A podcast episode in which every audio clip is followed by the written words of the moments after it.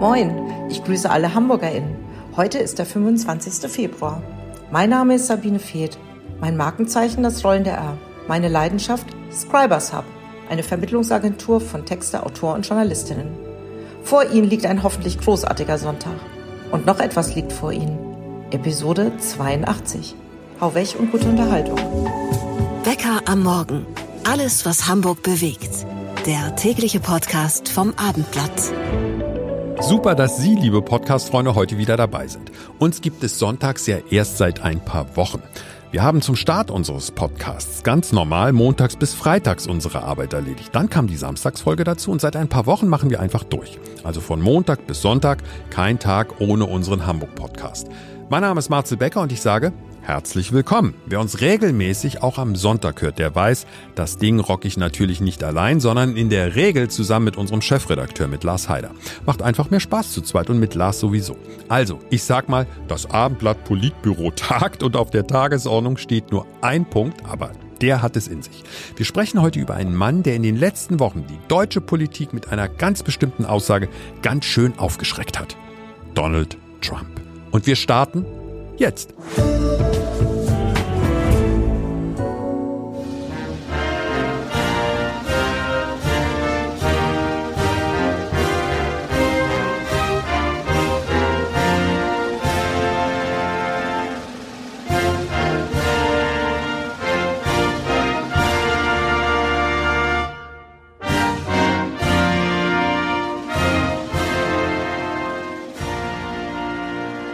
Für mich ist der Typ eigentlich nur ein Gangster, aber ich würde sagen, er hat die politische Welt verändert nachhaltig und nicht zum Guten. Aber das ist erstmal eine Feststellung.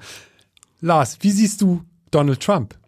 So allgemein erstmal, bevor wir einsteigen. Es ist, glaube ich, kompliziert. Man hat ja damals es nicht für möglich gehalten, dass so einer, ich habe damals nicht für möglich gehalten, dass so einer Präsident der Vereinigten Staaten wird. Dann ist das geworden und ähm, man hatte so die Hoffnung, ah, das Amt wird den Menschen schon prägen und glaube, so ein bisschen ist es auch so die ganz, das ganz Schlimme, was man von Donald Trump am ersten Mal erwartet hatte, ist nicht eingetroffen. Und das Problem war damals, dass man, weil man, weil er, weil, weil man ihn so komisch fand, weil wir alle in Deutschland ihn so komisch fanden, ihm nie richtig zugehört haben. Denn er hätte ja durchaus auch Sachen gesagt, wenn man mal das Ganze drumherum und das ganze Übertreib, die ganze Übertreibung wegnimmt, die richtig sind. Also zum Beispiel, dass die NATO-Staaten bitte zwei Prozent ihres Bruttosozialproduktes für die Verteidigung bezahlen Darüber sollten. werden wir auf jeden Fall nochmal So. ausführlich sprechen. Oder dass die Deutschen aufpassen müssen, dass sie sich von Russland nicht in Sachen Gas und Öl abhängig machen. Ja, und dann war er verschwunden und man atmete tief durch. Und jetzt wirkt es ja so, als ob er wiederkommen würde. Und ich gehöre zu dem Team, das daran nicht glaubt. Das, Ja. das, das, das glaubt, dass es anders ausgehen wird, ohne es jetzt begründen zu können. Ich glaube einfach, dass Trump Sachen macht, die unamerikanisch sind und dass ihm das auf die Füße fallen könnte. Okay, dann lass uns die Diskussion gleich mal so nach und nach abschichten. Wir werden auch ein bisschen was von Donald Trump in den nächsten Minuten hören. Ich kannte Donald Trump natürlich aus der Klatschpresse.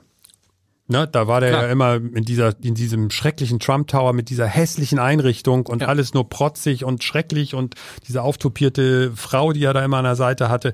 Ganz furchtbar. Und dann habe ich ihn gesehen und da fand ich ihn tatsächlich ganz lustig. Kannst dich noch erinnern an Kevin allein in New York? Da ist er plötzlich durchs Bild irgendwie gelaufen. Alle fanden ihn irgendwie ganz nett. Und dann habe ich das nächste Mal irgendwas von Donald Trump gehört und zwar hier. You're fired. You're fired. You're fired. You're fired. You're fired. You're fired. You're fired. You're fired. Let's go. Hello, Mr. Trump. It's an Hi. honor. It's an honor to meet you. I was wondering what you would say to President Obama. You're now- fired.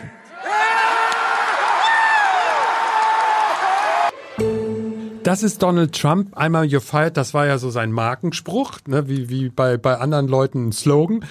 Den hatte er aus dieser Show, das war so eine Art Höhle der, der, der Löwen in Amerika, die er gemacht hat. Und diesen Spruch hat er dann auch in seinem ersten Wahlkampf, dieser Ausschnitt eben, dass er gesagt hat, Barack Obama, you're fired, hat er da einge Da war das ja irgendwie, ich will nicht sagen amüsant, aber es hatte einen gewissen Unterhaltungscharme, oder? man hat es nicht ernst genommen. Also man hat, man hat ja diesen Typen nicht ernst genommen. Das ist ja immer ein großer Vorteil in der Politik, wenn du nicht ernst genommen wirst. Das ist, glaube ich, jetzt auch der Nachteil davon. Das könnte ein Nachteil sein von äh, Donald Trump, weil man wird ihn nicht mehr, niemand, niemand unterschätzt mehr Donald Trump.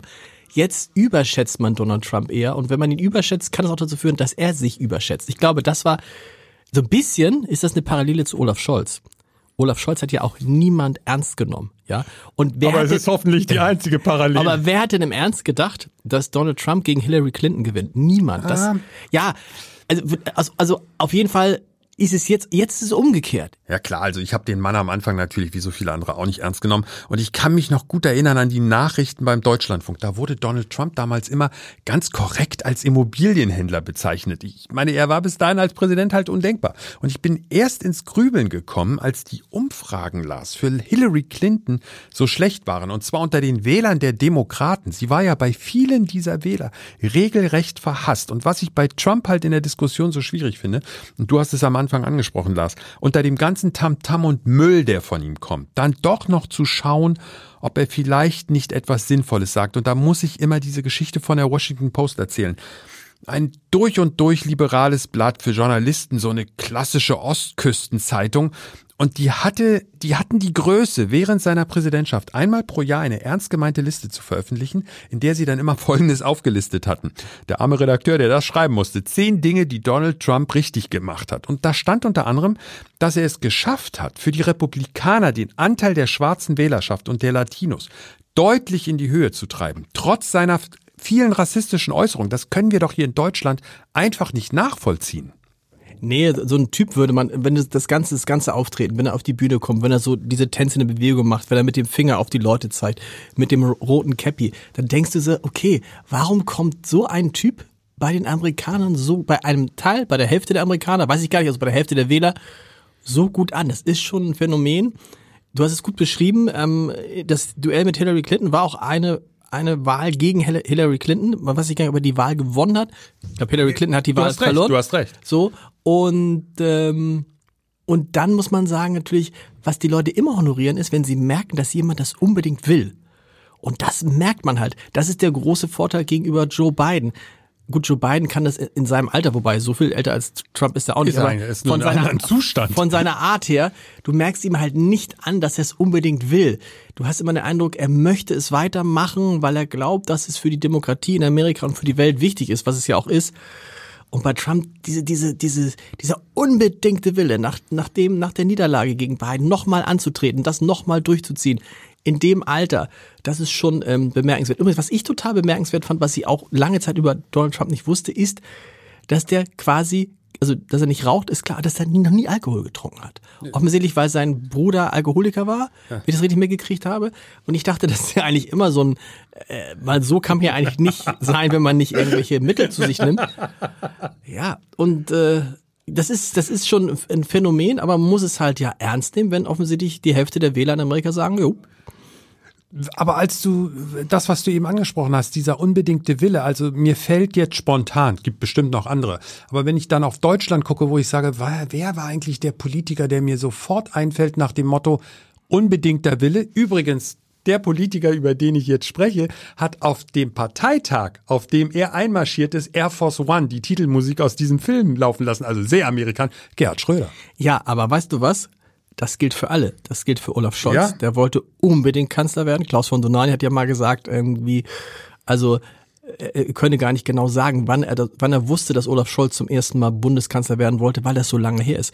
Angela Merkel wollte doch unbedingt Bundeskanzlerin werden. Helmut Kohl wollte unbedingt. Du wirst, du kriegst Franz die- Josef Strauß übrigens auch. Du kriegst, also du kriegst diesen Job nicht, wenn du es nicht, du musst es unbedingt wollen und jeder muss es spüren. Jeder muss spüren, dass du den Job haben Aber willst. ist das vielleicht der Unterschied? Bei Donald Trump spüre ich es auf jeden Fall. Ja. Und das ist dann schon, finde ich, Das ist schon ein mal Unterschied. Das ist schon mal ein Vorteil. Das ist schon mal ein Vorteil gegenüber beiden, wo du bei beiden, glaube ich, wo, wo, wo die Leute denken, er macht es aus so einer ähm, ja, Mitleid ist das falsche Wort, aus so einer aus so einem Pflichtbewusstsein. Man muss es machen, um den anderen zu verhindern. Das ist ja nie ein gutes Argument. Das Argument muss ja sein, ich mache es, weil ich habe die und die Pläne. Das kann Biden aber fast schon nicht mehr seriös sagen, weil der Mann ist ja, wenn er gewählt wird, ist er dann fast 100. Nein, nein. Also, und dieses, dieses, die, das, das spürt. Und natürlich, wenn du etwas willst, du spürst dann auch die Energie, die du hast, die aus dir raus. Und das, das muss man sagen, das kann man ja, der hat ja ein Riesenpensum, der Trump. Und das ist schon ähm, bemerkenswert. Trotzdem glaube ich, wie gesagt, ähm, ich glaube erstens nicht, dass er wiedergewählt wird. Und zweitens, Spannend. und zweitens ist, ganz, das kann ich ganz interessant, habe ich neulich mit einem Kollegen darüber unterhalten, was, was ist eigentlich für Olaf Scholz das Bessere? Wenn Olaf Scholz dann noch im Amt sein sollte, da sind wir unterschiedlicher Meinung drüber. Ja, aber jetzt tippe ich mal, warte mal, ich muss da kurz drüber nachdenken. Was wäre für Olaf Scholz besser? Ich glaube, es wäre für ihn besser, wenn Donald Trump noch im Amt wäre. Genau. Oder? Also wenn Donald Trump gewählt werden würde, Ja. wäre wahrscheinlich, also mit Würden Joe, wir uns mehr hinter ihm zu, ne? Genau, sagen, uns- oh Gott, jetzt ja. genau, jetzt mal jetzt, ja. okay, jetzt Donald Trump, oh Gott, jetzt geht die Welt unter. Jetzt was jetzt jetzt, jetzt brauchen wir einen, der das schon gemacht hat, der weiß, wie es geht. Oh, dann das könnte für Scholz ein Vorteil sein. Umgekehrt wäre natürlich auch Joe Biden für Scholz ein Vorteil, weil dann sozusagen sein Buddy äh, Mhm. im Weißen Haus bliebe. Also diese bei dieser Wahl hat Olaf Scholz eigentlich relativ wenig zu verlieren, wenn die Ampelkoalition bis dahin durchhält, was du ja woran du ja nicht glaubst. Übrigens, das müssen wir noch dazu sagen. Wir haben ja letzte Woche, letzten Sonntag ganz intensiv darüber diskutiert. Ich bin mir ja da mehr als unsicher, ob die Ampel hält und ob die FDP nicht. Obwohl- die, obwohl- du hast mir versprochen, dass du mich bei Jim Block einlädst, Obwohl, wenn, wenn die obwohl Ampel man muss ja scheitert. sagen, deine These, deine These war ja nicht, dass die Ampel nicht hält, sondern deine These war ja, dass die FDP die Ampel verlässt. dass die FDP die Nerven verliert. Das stimmt. Also Jim Block hier, here I come. ja, ja, es kann, es kann, es kann passieren. Bevor wir, bevor wir gleich über den, vielleicht den Sündenfall sprechen müssen, der, finde ich, auch Auswirkungen auf Deutschland hat, nämlich das Stichwort alternative Fakten. Joe Biden ist ja gar nicht so viel älter als Donald Trump, Nee, genau. aber er kommt so körperlich, so eingeschränkt drüber. Diese Dynamik, die Trump immer bei seinen Reden verbreitet, das hat Joe Biden einfach nicht. Da bist du ja schon froh, wenn er die Länder und die Präsidenten nicht verwechselt. Das ist hart. Er, er wirkt halt extrem alt, auch in seiner ganzen Bewegung, in der Art und Weise, wie er spricht, einerseits.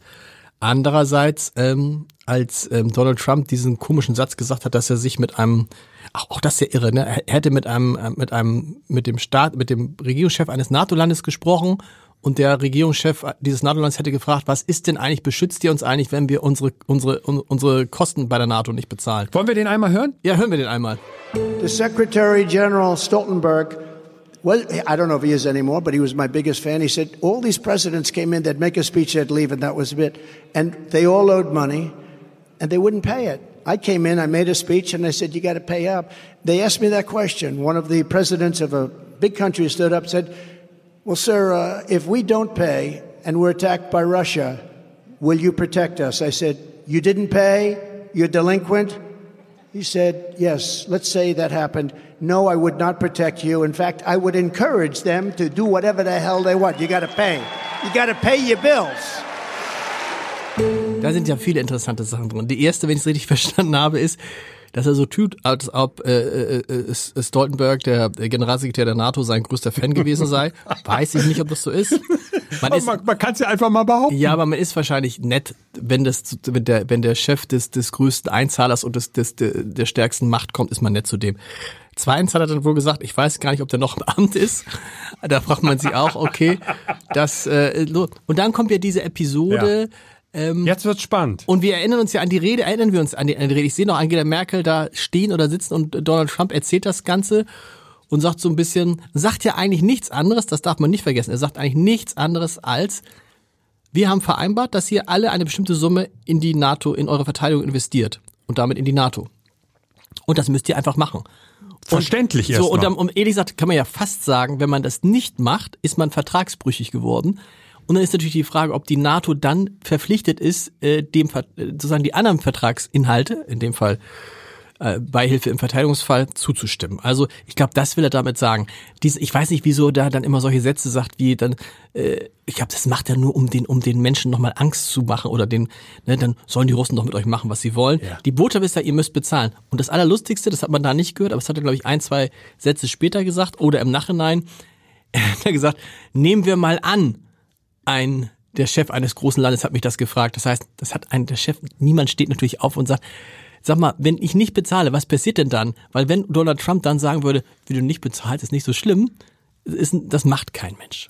Aber da ist jetzt ja ganz viel drin, was du, was du eben gesagt hast. Also dieser, wenn wir diesen, diesen Ausschnitt nur nehmen von ihm, und das ist ja ein Thema, auf dem er schon seit Jahren rumhakt, ihr müsst eure Rechnung zahlen. Da kommt natürlich der Geschäftsmann durch. Wir, wir Deutschen, kommen natürlich sofort und sagen, na ja, moralisch gesehen müssen wir euch ja dann trotzdem unterstützen. Ihr Arm konntet nicht zahlen oder wolltet nicht zahlen, aber wir gehören zur NATO und wir sind ja hier ein Team. Und der Geschäftsmann Donald Trump, der ist ja kein Politiker in dem Sinne, er ist ja Geschäftsmann, der sagt, ihr müsst zahlen. Ich finde an dem Punkt, und das ist das, was mich bei der Diskussion über Donald Trump so oft stört und deswegen habe ich die Washington Post angeführt, weil ich das fair finde zu sagen, man muss immer auch gucken, ob da nicht irgendwo ein Kern der Wahrheit drin Nein, ist. da hat er- und, und da hat er einen Punkt. Da hat er recht. Ich meine, wir Deutschen, na, haben wir glaube ich schon mal besprochen hier, wir Deutschen haben in den vergangenen Jahren auf Kosten der USA gelebt, was unsere Verteidigung anbelangt.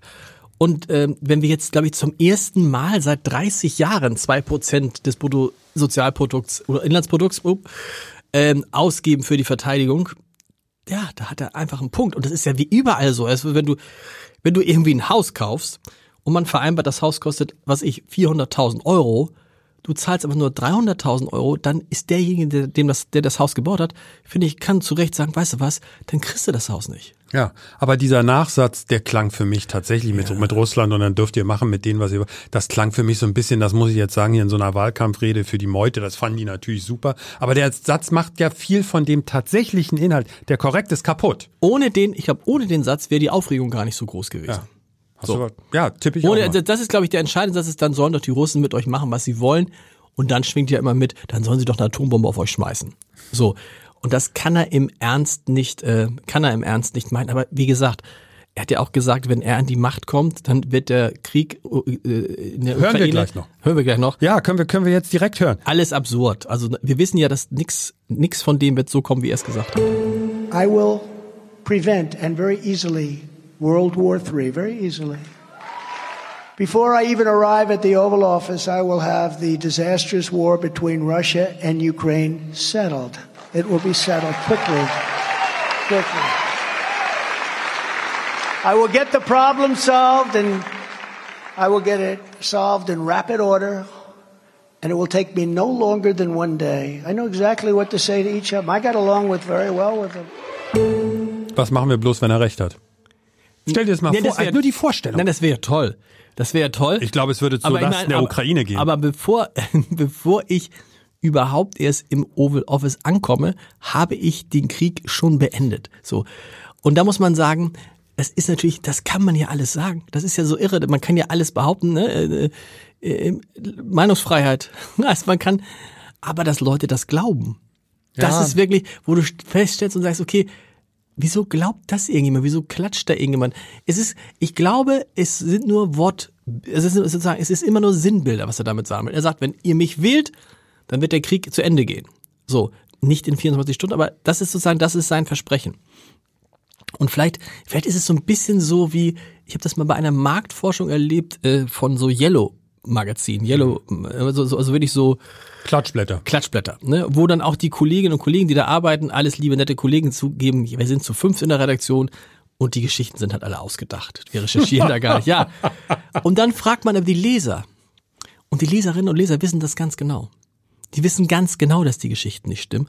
Aber sie sagen, ach, ist doch trotzdem unterhaltsam, es lenkt mich ab, es macht mir Freude und ich weiß, dass das nicht stimmt. So, vielleicht ist es bei den Wählerinnen und Wählern bei Do- Donald Trump auch so, dass sie sagen, wir wissen, dass der total übertreibt, wir wissen, dass der so ein bisschen durchgedreht ist, aber wir spüren, dass der irgendwie das unbedingt will und dass er, dass er unbedingt unser Land äh, nach vorne bringen will, dass er sich für uns einsetzt und das ist uns eigentlich wichtiger. Aber weißt du, was ich in dem Zusammenhang jetzt sofort denken muss? Also das ist ja so ein bisschen dieses Thema, wir hier unten, einer von, von uns kämpft gegen die da oben. Erinnert dich das nicht so ein bisschen an möglicherweise an das Wahlverhalten von manchen Menschen in Verbindung mit der AfD?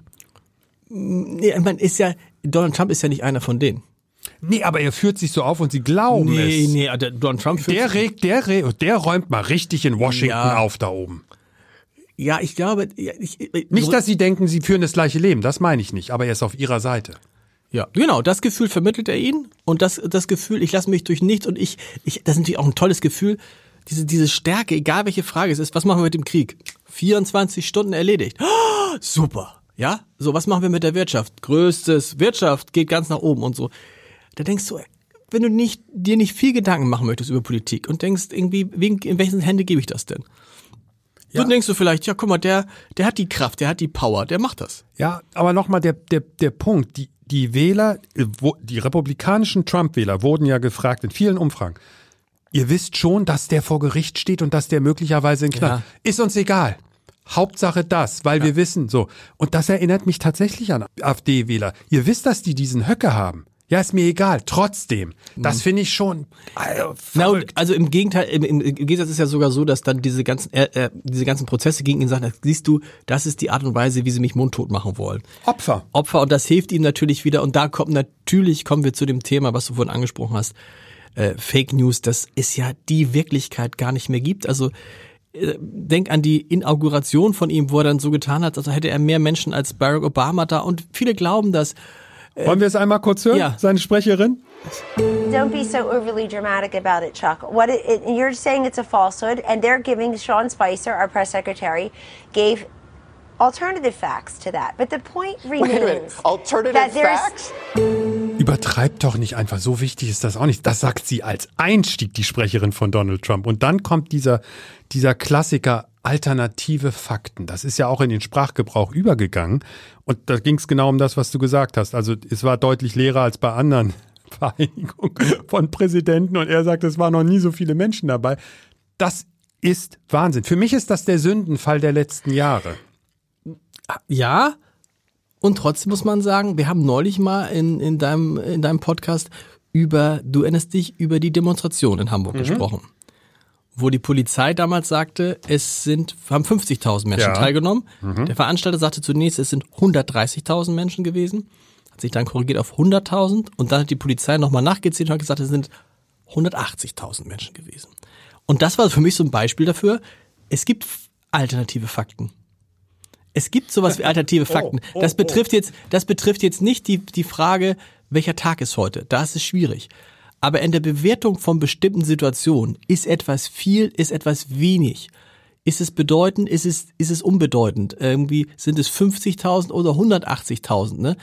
Den Fakt, die Wahrheit gibt es da nicht. Das Problem ist nur, dass sich das jetzt auf alle Lebensbereiche äh, genau. ausdehnt und dass eben du mit einem einfachen Photoshop Bilder verändern kannst, dass du mit KI Leuten Dinge in den Mund legen kannst, die die nie gesagt haben und dass wir äh, so im, im Strudel im Strudel von Meinungen, Fakten, Tatsachen, Berichten unterzugehen drohen, weil wir eben für uns selber, wir selber müssen uns entscheiden, was wir glauben, was stimmt, weil es so schwierig ist herauszubekommen, was stimmt. Ja, das macht mich jetzt sehr nachdenklich, was, was du da gerade gesagt hast. Für mich hat sich das immer so dargestellt. Ich hatte das Gefühl, dass danach in der Politik tatsächlich vieles nicht mehr so war, wie es vorher war. Also, dass ein Präsident tatsächlich sich hinstellt und solche so ein Quatsch erzählt. Also das war ja eindeutig zu sehen. Das hatte ja auch nichts damit zu tun, wie hier in Hamburg, dass es eindeutig nicht so war, wie die Polizei gesagt hat. Ich finde aber seitdem ist ein Misstrauen plötzlich da. Ich misstraue doch ganz vielem viel schneller als vorher. Vielleicht war ich vorher zu gut, glaube ich. Kann natürlich auch sein. Nein, und ich glaube, nein, ich glaube, das ist, glaube ich, zu Recht. Das ist zu Recht, aber trotzdem muss man natürlich, das Problem ist diese Vermischung von Meinung, Fakten und Tatsache. Anderes Beispiel. Als Olaf Scholz damals gesagt hat, 2021, ich werde Bundeskanzler, ich werde diese Wahl gewinnen, haben ihn alle ausgelacht und haben gesagt, das ist faktisch unmöglich. Ja, aber das war ja einfach nur eine persönliche Ja. Behauptung und gesagt, ich schaff das. Ich schaff das, sehen. genau. Aber du siehst eben halt, du siehst, ihn- aber trotzdem ist es, und wenn du das dann nimmst, das ist ja in dem Moment kein Fakt gewesen, aber dieses, dieses Vorhaben ist ja ein Fakt gewesen und diese Idee ist ein Fakt gewesen, weißt du? Und deshalb ist es, glaube ich, ist es, glaube ich, total schwierig, das, äh, da eine Ordnung reinzubringen, weil jeder es halt so beleuchten kann, wie er möchte. Noch ein Beispiel. Denk an nach Wahlen. Oh ja, da hätte ich auch gleich noch ein Nach gutes Wahlen. Beispiel. Ja, also dann siehst du, und dann werden die alle befragt Ja. und jeder sagt, ah, ich, ich, erstmal sagt jeder, vielen Dank an meine Wähler. Ja, furchtbar. Mhm. und wir sind die Gewinner dieser Wahl. Und du denkst, ey, Moment, der vorne war doch schon der Gewinner der Wahl. Und das ist der eine Gewinner Mhm. der Wahl, weil er tatsächlich zugelegt hat im Vergleich von zu vier Jahren. Der andere ist, weil er mehr Stimmen hat, als der, gegen den er angetreten ist. Der dritte sagt, aber im Vergleich zu den Umfragen. So, und was ist, wer hat jetzt Ja, ja, recht? ja, also ich ja. sag ja, ich glaube, diese Idee der alternativen Fakten, das gibt es tatsächlich. Und wir, Dramatisch. und das, ja, ist es dramatisch? Ja, es ist schon deshalb dramatisch, weil natürlich dadurch natürlich die Menschen aneinander vorbeireden. Weil jeder sozusagen sich sozusagen in seiner Faktenwelt also äh, da kannst du Tausende, denk doch mal an die Leute, die irgendwie an, an äh, diese Globuli schlucken und sagen, nein, ich, Ich, ich so, zum Beispiel. also, so und du sagst, das ist doch Fakt, dass die haben mir doch mal geholfen. Ja. Ist das jetzt Fakt? Oder es ist ein Ja, nicht alternativer beweisen. Fakt. Ich Genau. nicht, oder es ist alternative Medizin. Ja, in dem Ja. Fall stimmt es sogar. Kannst du dich noch erinnern, äh, nur kleiner Exkurs jetzt, aber weil du das gerade mit den Wahlergebnissen angesprochen hast. Boris Palmer, Bürgermeister in Tübingen, Mhm. Tübingen. ne? Korrekt. Ober- Oberbürgermeister. Ober Entschuldigung, Entschuldigung, so viel Zeit muss sein. Der hat, der ist angetreten, parteilos bei der letzten Wahl und hat über 50 Prozent geholt. Und die grüne Spitzenkandidatin, die natürlich so einen Hals auf ihn hatte, hat tatsächlich, ich glaube, die hat 22 Prozent geholt, die hat nach der Wahl tatsächlich gesagt, wir wussten, dass es eine knappe Kiste wird. Ich meine, Ja. ich bin in Mathe nicht gut, aber das war keine knappe Kiste. Und ich, ich behaupte noch einmal, seit diesem Thema alternative Fakten ist es noch habe ich das Gefühl, dass Menschen, vor allem auch Politiker, teilweise Sachen einfach so daher sagen. Oder aber ich bin misstrauischer geworden. Da bin ich mir noch nicht hundertprozentig sicher. Also eins von beiden oder vielleicht beides sogar. Es hat sich was verändert, finde ich. Und Nein, ich, ich finde, glaub, dass Donald Trump schuld ist daran. Nein, das glaube ich, Schuld daran ist sozusagen die, die Möglichkeit, dass jeder seine eigene Welt sieht, dass jeder seine eigenen Fakten, das ist der große Unterschied, über die sozialen Medien präsentieren kann. Ja, früher, früher brauchtest du da dieses schöne Wort vom Gatekeeper. Früher gab es ne die Journalisten, die gesagt haben, wir filtern das so lange, bis wir mit unserem Namen, mit unserer Marke dafür stehen können, das ist Fakt, das stimmt, das ist geprüft. Heute und dann und du googelst, google doch mal irgendwas. Und dann machst du eine Annahme dazu, keine Ahnung. Irgendwie, äh, nehmen wir, was habe ich jetzt gerade, ein Kollege hat einen Bänderriss. Dann google mal Bänderriss operieren, dann kommen bestimmt zehn, Bänderriss muss man unbedingt operieren. Und dann Bänderriss lieber nicht operieren, dann kommen 50 Sachen, Bänderriss lieber nicht operieren. So. ja, Es ist also gar nicht, es ist nämlich gar nicht, es ist gar nicht so einfach, wie wir uns das machen, nur weil wir Donald Trump doof finden. Der hat auf eine, auf eine inter- interessante Weise, sagt er manchmal halt Dinge oder bringt Dinge auf, äh, auf die, auf die, ins Scheinwerferlicht, an denen viel dran ist. Und wenn man alles abkratzt, was er dazu gesagt hat, sagt man, okay, um den Punkt müssen wir uns kümmern. Ja, das wäre die faire Betrachtungsweise. Das geht aber allerdings vor allem in der politischen Diskussion, aber auch in der journalistischen Diskussion finde ich oft verloren. Deswegen hatte ich ja auch gedacht, wir, wir sollten mal darüber sprechen, denn wenn du, wenn du sagst, ja, da hat Trump aber recht, wirst du ja normalerweise geköpft irgendwo. Also du wirst ja in, in privaten Kreisen, also ich, ich das traue ich mich teilweise schon gar nicht so zu ungefähr zu sagen. Ich traue mich das natürlich schon, aber du weißt ja, was für einen Gegenwind du dann in der, in der Regel bekommst. Noch ein, bevor wir, bevor wir zum Ende kommen, Lars, also und bevor wir ein Fazit vor allem ziehen, da wäre ich auch noch mal dran interessiert. Twitter beziehungsweise X. Hat Donald Trump das groß gemacht und hat er dadurch Einfluss auf die, Polit die Art der Politik genommen? Na, nein, der erste Politiker, der das groß gemacht hat und der deswegen auch die Wahl gewonnen hat, war Barack Obama. So. Und da muss man ja auch sagen, wir alle Barack Obama, ich liebe Barack Obama, die ganzen Auftritte, alles prima, ja, so. Klar. So, äh, das ist irgendwie so äh, typisch Deutschland, ne, irgendwie A oder B. Aber war kein herausragender Präsident war am keiner. Ende. Und am Ende hat Barack Obama, die Amtszeit von Barack Obama, hat erst ein Phänomen wie Donald Trump möglich gemacht, mit all den Auch anderen das Dingen, die wir stimmt. besprochen Auch das haben. stimmt. Aber tatsächlich, Social Media hat Barack Obama für sich entdeckt. Punkt. Ich erinnere mich noch sehr gut, ich weiß leider seinen Namen nicht mehr, das ist immer ein bisschen doof. Ich sag mal, ein Politiker hier aus Hamburg, ein SPD-Politiker, der, ich glaube, ich habe es so in der Info morgens gehört, der gesagt hat, das wird niemals in Deutschland passieren. Wir Politiker werden niemals Twitter als äh, Plattform nehmen, um unsere Botschaften zu verbreiten. Da habe ich damals schon gedacht, hm, hm, hm, wer es glaubt. Und heute sind so viele Politiker auf Twitter und ich feiere eher die, die sagen, ich mach's nicht. Aber was, Robert was der, Habeck zum aber weißt Beispiel. du, was der Unterschied ist? Sie haben bis auf die AfD nicht diesen durchschlagenden Erfolg. Sie haben es nicht verstanden, wie man es nutzt. nein, das weiß ich gar nicht, ob sie es nicht verstanden haben. Ich glaube, du musst ja bei den sozialen Medien, die AfD ist auch deshalb so erfolgreich, erstens, weil sie in den anderen Medien nicht so richtig stattfindet und das natürlich immer, damit immer spielen kann in ihrer eigenen Kommunikation. Also sie, weil sie wussten, weil sie wussten, die anderen fragen uns nicht, mussten sie sich schnell konzentrieren auf die eigene Kommunikation über äh, Social Media, deshalb machen die das so, wie sie es machen. Und zweitens, weil sie natürlich maximal zuspitzen und maximal äh, polarisieren. Äh, dann hast du natürlich relativ schnell relativ viele Follower, wo auch immer. Ich, zum Schluss jetzt mein Fazit mal vorneweg. Ich könnte mir vorstellen, dass eine erneute Präsidentschaft von Donald Trump, die ja noch nicht feststeht, wie ich von dir gelernt habe, dass ich mir vorstellen könnte, dass sie sogar eine Chance für uns Deutsche, wenn nicht für uns Europäer ist, dass, weil wir endlich mal in die Hufe kommen müssen Genau. und zwar schnell zu sagen, wie stellen wir uns hier eigentlich auf, militärisch und auch wirtschaftlich. Also, ich, das ist tatsächlich auch so diese, diese These, die ich neulich mit dem Kollegen da besprach, die ich total interessant fand. Solange dieses Schreckgespenst da äh, im November, da werden sie jetzt alle dafür, alles dafür tun, um eine um die Abhängigkeit von Amerika zu reduzieren. So wie alle sagen, wir müssen alle Abhängigkeiten reduzieren, auch die von denen, die es gut mit uns meinen. Bliebe Biden im Amt, was würde dann passieren? Das ist doch der Klassiker. Würden sich alle wieder zurück sagen, ja, zurücklehnen. Nicht mal zwei Prozent, die brauchen das Geld ja auch in Deutschland, mach wieder 1,5. Der Biden merkt das gar nicht so. Und äh, so und das ist, glaube ich, diese Gefahr, das darf halt nicht, das darf nicht passieren. Insofern ist es schon ganz gut, ich, insofern hat, hat Trump auch eine Wirkung, eine, vielleicht eine reinigende Wirkung auf, auf Deutschland.